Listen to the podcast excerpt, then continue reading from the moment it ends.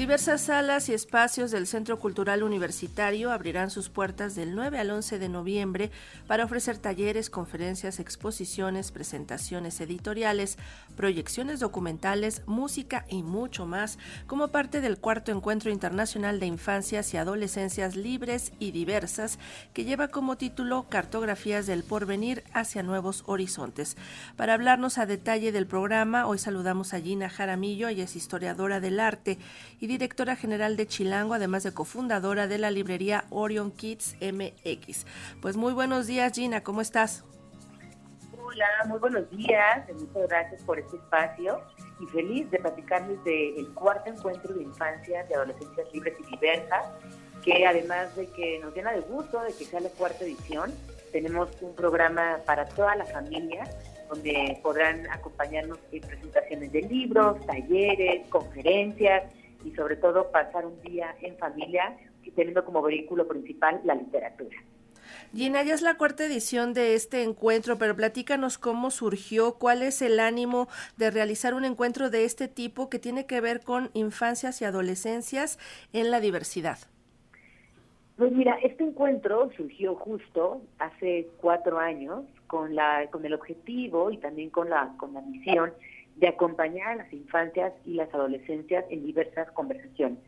Eh, surge también de un grupo de personas muy entusiastas que previamente ya trabajábamos en, eh, población de infancias y adolescencias y que nos dábamos cuenta que fuera de las aulas o de espacios eh, como muy conocidos no había nuevos lugares para conversar temas que quizás parecieran muy novedosos o que tuvieran que estar fuera de los cánones eh, estrictos de la educación estandarizada. Es así como decidimos que a través del arte, de la literatura, de la música, eh, de la sociología, de la poesía, hablaríamos conversaciones que tienen que ver con redes y comunidades, con activismo de infancia, con el derecho a la participación, con producciones editoriales, con nuevas pedagogías, como lo es la pedagogía de la ternura radical, en fin, ir buscando nuevos caminos para expresar y también para compartir las emociones a partir de las artes y de la escritura principalmente. Y ahora pues ya cuatro años después estamos muy felices de llegar al Centro Cultural Universitario, eh, donde repito, sobre todo el día sábado tendremos desde muy temprano actividades para toda la familia, miércoles y jueves en conversatorios y presentaciones por las tardes. En esta ocasión, bajo el título Cartografías del Porvenir hacia Nuevos Horizontes, ¿qué temas van a abordar en específico y a quiénes tienen de invitados? Pues mira, eh, estará por aquí Nadia Fink. Ella es argentina y es fundadora de una de las editoriales más importantes de infancias libres en todo el territorio latinoamericano.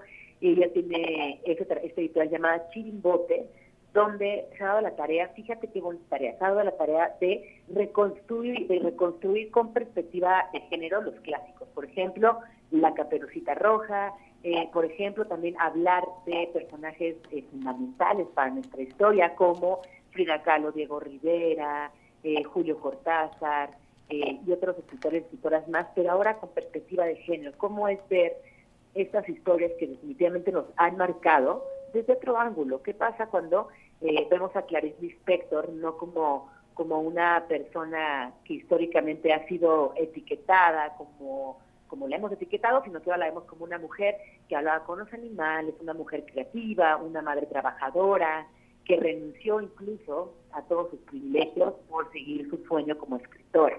Y así, como este caso específico de Clarice Inspector, Chirimbote tiene una colección súper amplia.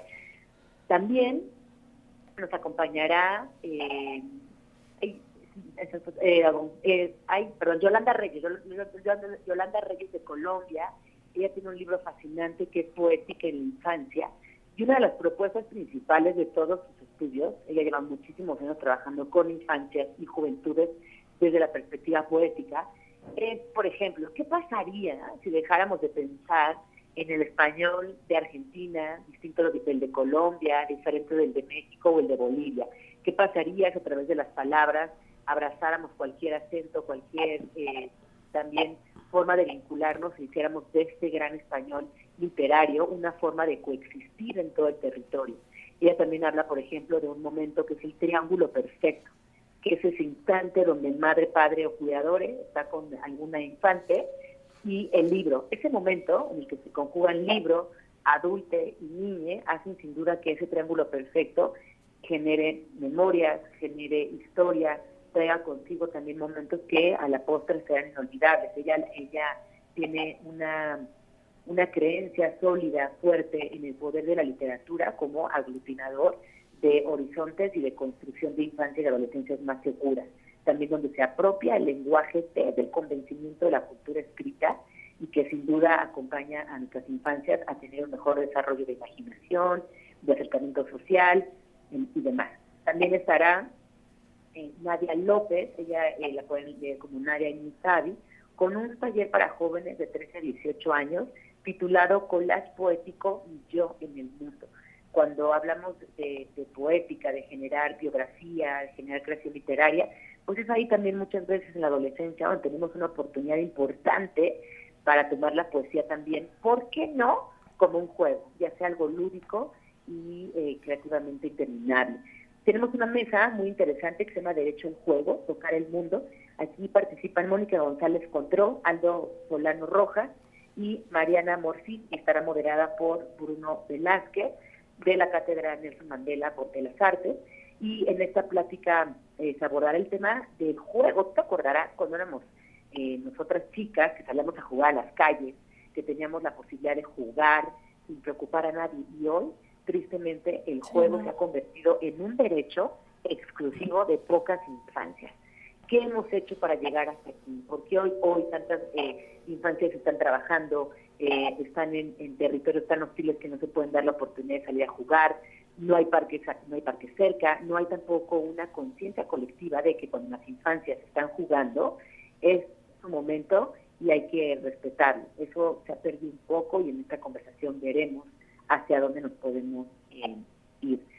También eh, el viernes tendremos la presentación del Guardián de los Quesos, un libro ilustrado por Valeria Gallo, que habla acerca de familias diversas, habla acerca del vínculo entre hermanos, habla acerca de la importancia de la familia y de las múltiples posibilidades de hacer familia, habla, habrá un tianguis literario, estará por ahí también eh, Rodrigo Morlesín, en fin, habrá ópera, habrá eh, talleres de bombas de vida, y esto tiene que ver con sembradíos en la ciudad, y proyecciones de documentales para niños, y un dos, tres por mí, y otros niños, otros mundos, que también se llevará a cabo ahí en la sala Carlos Montibay.